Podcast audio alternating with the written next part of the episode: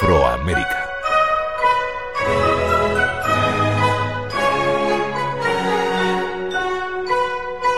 Judy Pace es una actriz afroamericana, conocida mayormente por sus trabajos en películas y series de televisión, sobre todo del género, muchas veces escrito por aquí, Black Exploitation. Esta talentosa intérprete dio vida a Vicky Fletcher en la serie Peyton Place, cuya música escuchamos en los años 1968 y 1969, o a Pat Walters en la conocida serie de la ABC llamada The Young Lawyers, por la cual, por cierto, ganaría un Image Award en 1970. Nacida en Los Ángeles, es hermana de la esposa del actor y músico Oscar Brown, es decir, Jim Pace Brown, por cierto, una activista incansable.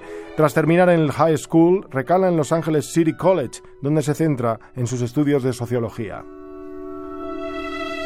Pace debuta en 1963 como una de las protagonistas de 13 Frightened Girls de William Castle, aunque no sería hasta cinco años después, 1968, cuando debuta en una de las series míticas llamadas Peyton Place como una de las primeras villanas. Ese mismo año destaca en su papel de Three in the Attic, Tres en el Ático, una película orientada al público más joven. Ya en los 70, Pace se convierte en una de las caras conocidas de la pequeña pantalla, pero también en el cine donde aparece en gran cantidad de películas Black Exploitation. Por ejemplo, en cuanto a series recordamos algunas como Batman, Tarzán, Embrujada, The Flying Noon, Ironside, Medical Center, Kung Fu, Shaft, Sanford Son y What's Happening. Durante una temporada sería la protagonista de la antes citada Jóvenes Abogados, emitida en la ABC, y el papel secundario de mujer de Gail Sayer en el telefilm de 1971 llamado La canción de Brian.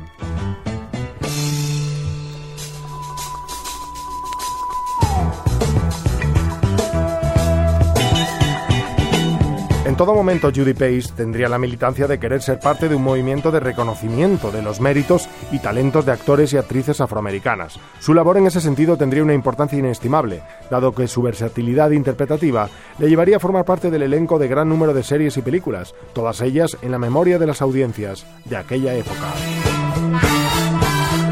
En 1972, Pace se casa con el también compañero de profesión Don Mitchell. Tienen dos hijas, antes de divorciarse 12 años más tarde.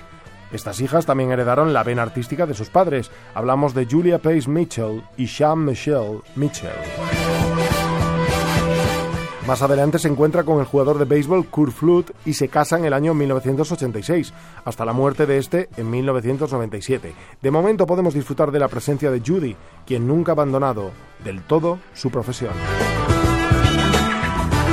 De hecho, pese a ser una mujer de avanzada edad, se le sigue viendo en algunas fiestas de Hollywood, donde recibe el cariño y el calor del público en todo momento. En películas como Cool Breeze o Cotton Comes to Harlem está inconmensurable, todo hay que decirlo, sobre todo porque ejemplifica a la perfección ese papel de mujer empoderada que empezó a darse en aquella época.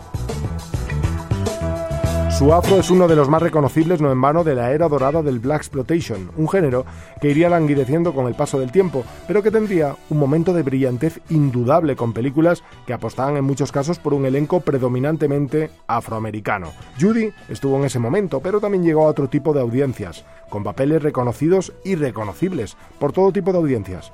Y ese camino no sería fácil, algo que le hace, sin duda, más importante. Miguel Camaño, Radio 5, Todo Noticias.